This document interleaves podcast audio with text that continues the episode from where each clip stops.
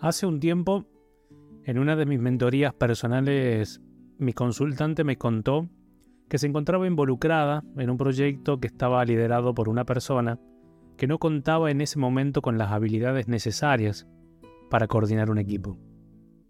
Entre esas características, este líder en cuestión no demostraba interés genuino por los colaboradores, era incapaz de admitir las cosas que desconocía, no confiaba en el equipo, tampoco demostraba activamente su colaboración y en ocasiones hacía berrinches porque no recibía alabanza y el reconocimiento como líder y gestor de favores. Como resultado, el avance del proyecto se hacía lento, pronto surgieron desacuerdos y las imposiciones por parte del líder se hicieron notar. Sumado a esto, el proyecto comenzó a sufrir altibajos, y una creciente necesidad de apagar focos de incendio. En un momento crucial en el que la mayoría de los colaboradores estaban inconformes con la manera en que se estaba valorando el trabajo, convocaron a una reunión donde expresaron cómo se sentían y la necesidad de saber que se estaban tratando de solucionar los problemas. El líder en cuestión los escuchó sin decir absolutamente nada, y ante un abierto no sentimos que se esté valorando nuestro esfuerzo, él respondió con un seco ok y un rostro totalmente estoico.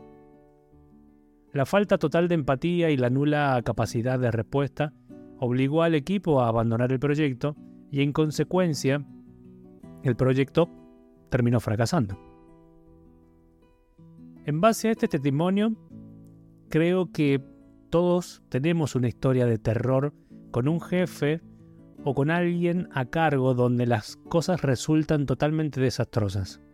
Por desgracia, es muy común encontrar personas con ese perfil en posiciones de liderazgos. Sabemos que el hecho de que una persona se encuentre en un puesto no necesariamente implica que sea un líder nato. Existen muchas formas de clasificar el liderazgo dependiendo de los rasgos que buscamos destacar para mí y desde mi filosofía, una manera muy interesante de poder analizar el liderazgo y entender esta gran diferencia es utilizar la perspectiva del líder inconsciente versus el líder consciente. Un líder inconsciente considera su punto de vista como el único válido. Es poco empático con sus colaboradores y carece de inteligencia emocional manifiesta, por lo que sus decisiones siempre están basadas en emociones temporales y pueden cambiar constantemente. Este tipo de líder tiende a tener favoritismos, no ve el desarrollo del equipo como una de sus responsabilidades y no se interesa por conocer a sus colaboradores. Asimismo, es asiliente y no es capaz de admitir sus errores. Genera poca confianza en el grupo y prefiere incentivar la competencia. Le cuesta mucho trabajo validar los talentos o aciertos de otros sin sentirse amenazado y tiene poca coherencia entre lo que dice y hace. Una frase, podemos decir, de este tipo de, liderazgo, de liderazgo inconsciente, es, todos están aquí por mí. Por otra parte, un líder consciente conoce sus talentos y los aplica activamente. Sin embargo, también tiene identificadas cuáles son sus debilidades. Está dispuesto a liderar, pero también sabe que en, algún punto le tocará ser guiado. Es consciente de que toda persona carga con su propia historia, que todos tienen las mejores razones para hacer lo que hacen y hacen lo que pueden con las herramientas que tienen. Y sabe que él o ella no es la excepción. Por lo tanto, se hace responsable de aquello que le toca y gestiona activamente sus emociones, poniendo en juego sus habilidades profesionales y personales para alcanzar los mejores resultados.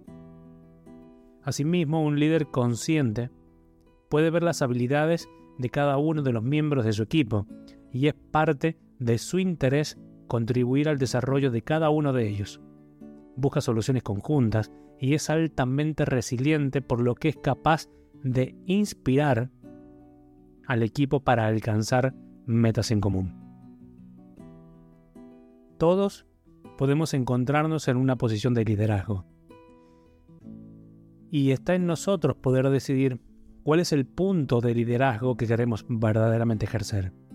Esto no significa que tenemos que ser perfectos para ser líderes, pero sí podemos trabajar nuestra inteligencia emocional y espiritual para poder tener muy claro nuestros talentos y nuestras debilidades de forma que podremos generar liderazgos mucho más conscientes y por consiguiente mejorar el desarrollo de los grupos de los que formamos parte. Una frase de un líder consciente es yo estoy aquí por y para ustedes. Hasta aquí el episodio de Expande Conciencia. Como siempre digo, si crees que esta información, este contenido le puede hacer de ayuda a alguien, simplemente compártelo. Nos escuchamos en un próximo episodio de Expande Conciencia.